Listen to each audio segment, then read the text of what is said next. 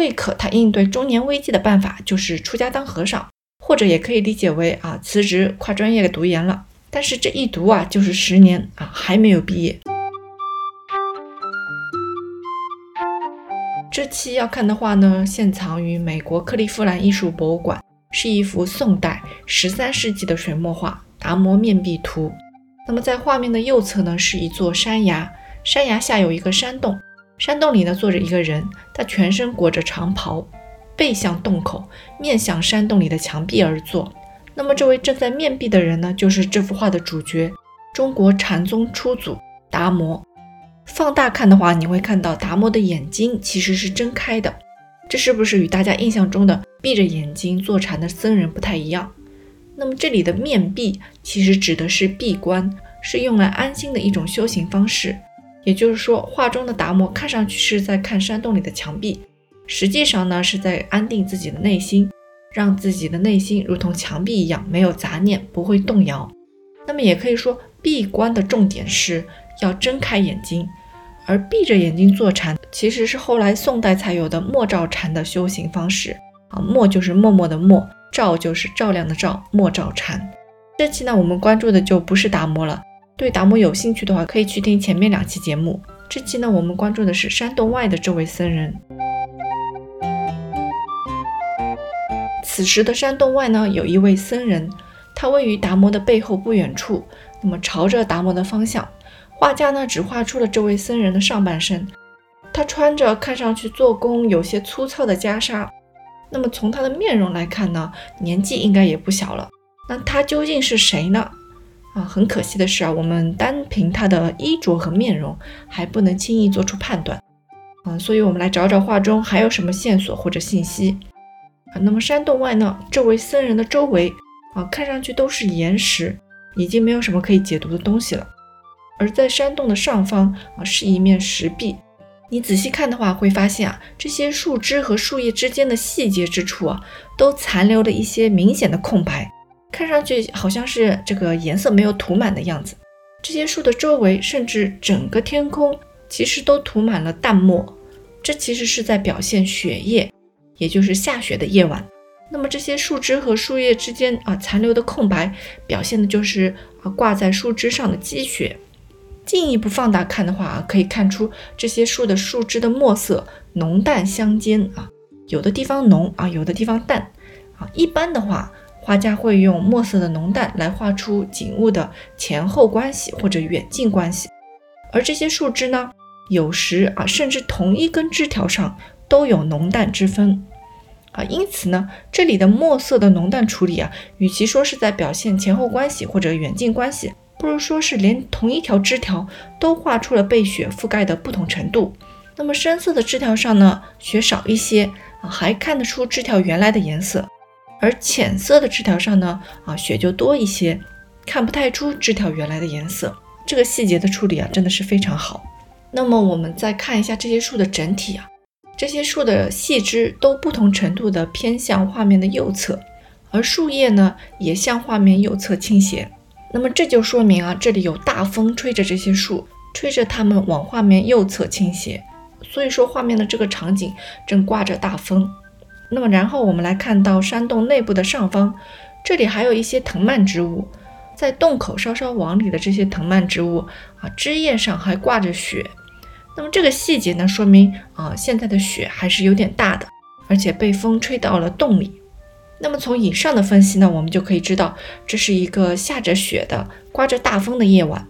那么我们再回过头来看山洞外的这位僧人，画家呢只画出了这位僧人的上半身，啊，也就是说他的下半身啊腰部以下应该是被埋在雪里了。在一个下着大雪的夜晚，一个朝着达摩的僧人。他呢有点年纪，那么积雪呢到了他的腰部。根据这些我们解读出来的信息啊，去查一下佛教典籍，我们就能找到答案。这位僧人呢就是达摩的徒弟禅宗二祖慧可。那么这个场景呢就是慧可要断臂求法的前夕。断臂求法就是慧可砍断自己的手臂以此向达摩表达自己学习禅法的决心。然而慧可究竟有没有像画中这样站在雪里过？甚至他的断臂究竟是不是为了求法？啊其实都存在疑点。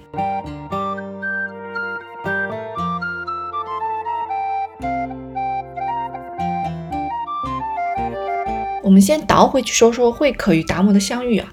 两人的相遇呢，是在慧可四十岁的时候。那么具体呢，有两种说法。一种说法呢，是他们在当时的东京，也就是河南洛阳相遇的。然后慧可跟着达摩去了嵩山少林寺。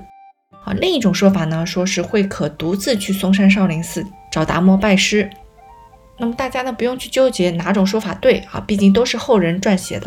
啊，我们只要知道慧可是在四十岁的时候才遇到了达摩啊，知道这件事情就够了。所以呢，这幅画中的慧可呢，看上去是有点年纪的。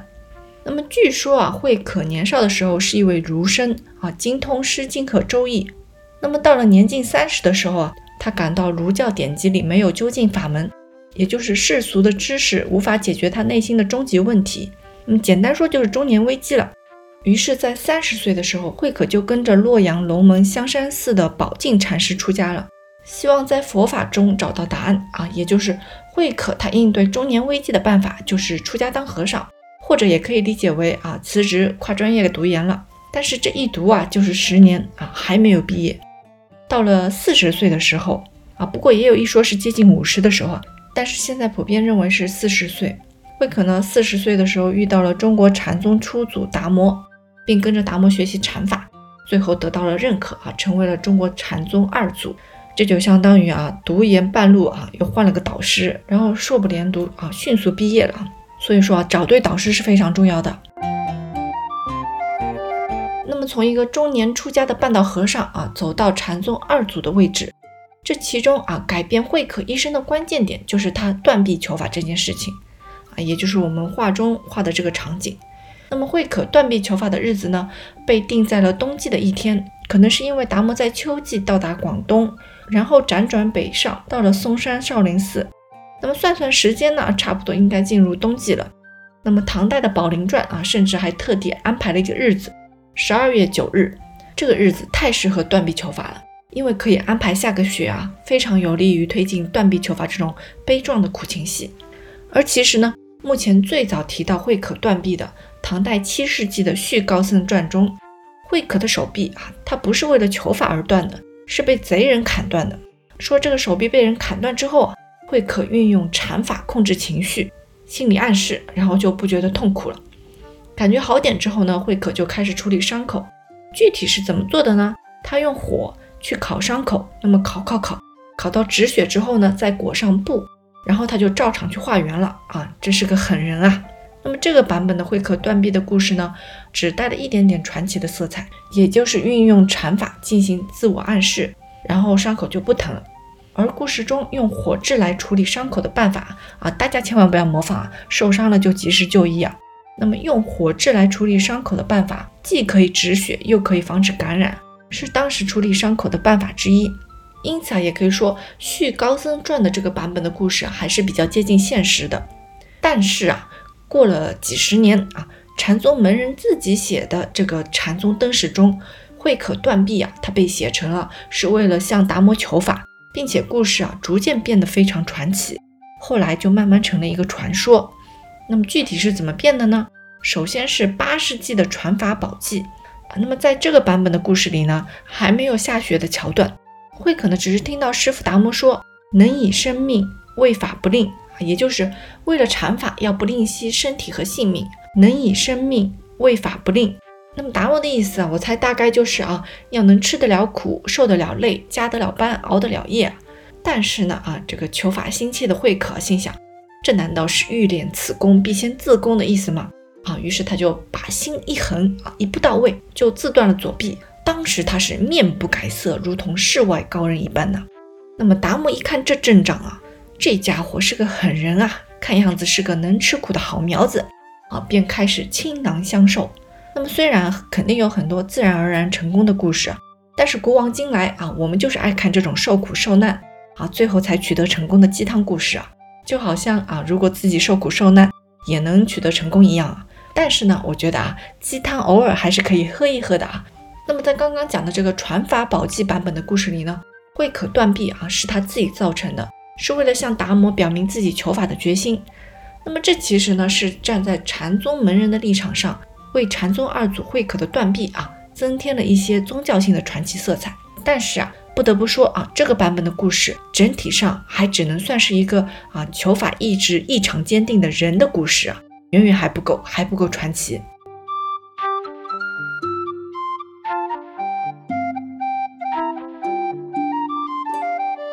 那么又过了几十年，禅宗门人又写出了二点零版本的《历代法宝记》中的故事。那么首先，为了烘托一个悲壮苦情的氛围，断臂当天的场景呢被设置在了一个雪夜的前夕。那么一般出现这种极端天气的桥段啊，往往就有大事要发生了。那么我们来看看发生了什么。慧可呢站在门外向达摩求法。到了这天晚上，下起了鹅毛大雪。然后积雪呢到达了腰这么高，而慧可还是没有移动半分。然后达摩就对着慧可说了一句话，慧可就自行断臂了。其实稍微早一点的这个《楞伽师字记》中就已经有下雪的桥段，但是呢，慧可是先断臂，然后在雪里站到三更，那么积雪呢也只到了膝盖那么高。那么虽然这个积雪的高度啊不及后来的历代法宝记中的高啊。但是人前世自记版本的故事啊，其实更加悲壮苦情。大家可以想象一下，一个人啊拿着他的断臂站在雪中啊，很长很长时间，只是为了要当你的徒弟，非常悲壮苦情，对不对？嗯，说句实话哈，还有点恐怖。那么可惜的是啊，这个版本太简略了，没有解释慧可为什么拿着断臂去求法啊，是他自己想的，还是达摩要求的？而且这个故事呢，还显得达摩有点啊不近人情啊。啊，一个人都拿着自己的断臂啊，血淋淋的来找你了，你还让人在雪里站了那么久啊！所以呢，后来这个历代法宝记的作者就非常聪明的选择了，让慧可先站在雪里，站到积雪及腰了，然后啊，达摩才跟慧可说话，听了达摩的话之后，慧可才断臂。那么这样的剧情发展呢，啊，明显就更加顺理成章，而且更加有逻辑了。那么至于不够悲壮苦情的部分呢？啊，他就把极膝的积雪调整到了极腰的积雪，也就是暗示慧可在雪中啊等了很长很长时间啊，这个悲壮苦情的程度就应该差不多了。那么历代法宝记的作者之所以可以这么调整啊，是因为当时啊已经不知道慧可和达摩之间究竟发生了什么啊，毕竟那是两百多年前的事情了，只能靠一些传闻来推测。因此呢，故事中达摩对慧可说的话。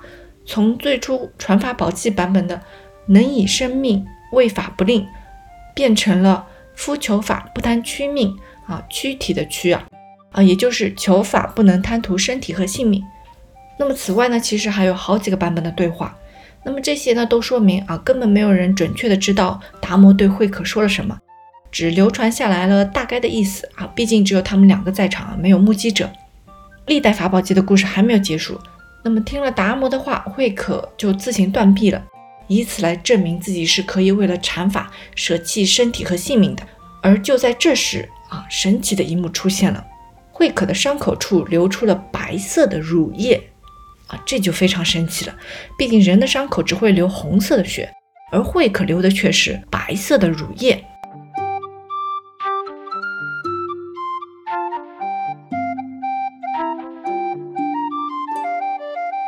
至此呢，慧可断臂的传说呢，就慢慢慢慢固定下来了。呃，不知道有没有人觉得奇怪？达摩明明只是说啊，学禅法要不吝惜自己的身体和性命，那么理解成吃苦耐劳就差不多了，完全没有必要断臂来表示决心。慧可断臂求法的做法是不是有点太极端了？那么其实熟知佛教的人不会这么觉得，因为在早期的佛教故事中啊，就有一些走极端自残，甚至了断自己生命的案例。比如佛祖释迦牟尼在成佛前啊，为了治疗他人的病啊，敲骨取髓；为了让燃灯佛走路不要沾到泥啊，就把自己的头发铺在路上啊；为了去救一只快死的老虎，就在自己身上戳了几个洞啊，戳几个洞主要是怕这个老虎啊快死了咬不动啊，可以先舔舔血。戳了几个洞之后呢，释迦牟尼就跳崖自杀了，用自己的血肉去喂那只老虎。那么以上这些呢，都是为了别人牺牲自己啊，最终得法的案例。因此呢，在禅宗门人书写的禅宗灯史中啊，将慧可断臂啊解释为为了求法，也就是归为牺牲自己而最终得法的那一卦。嗯，那么这个呢啊，除了可以增加慧可的传奇性，应该还有一层向佛祖释迦牟尼等前人致敬的意思。但是要注意啊，佛教规定禅障人士是不能出家的。也就是说啊，就算有信仰，佛教也不鼓励大家走极端啊，大家就当个传说听就行了。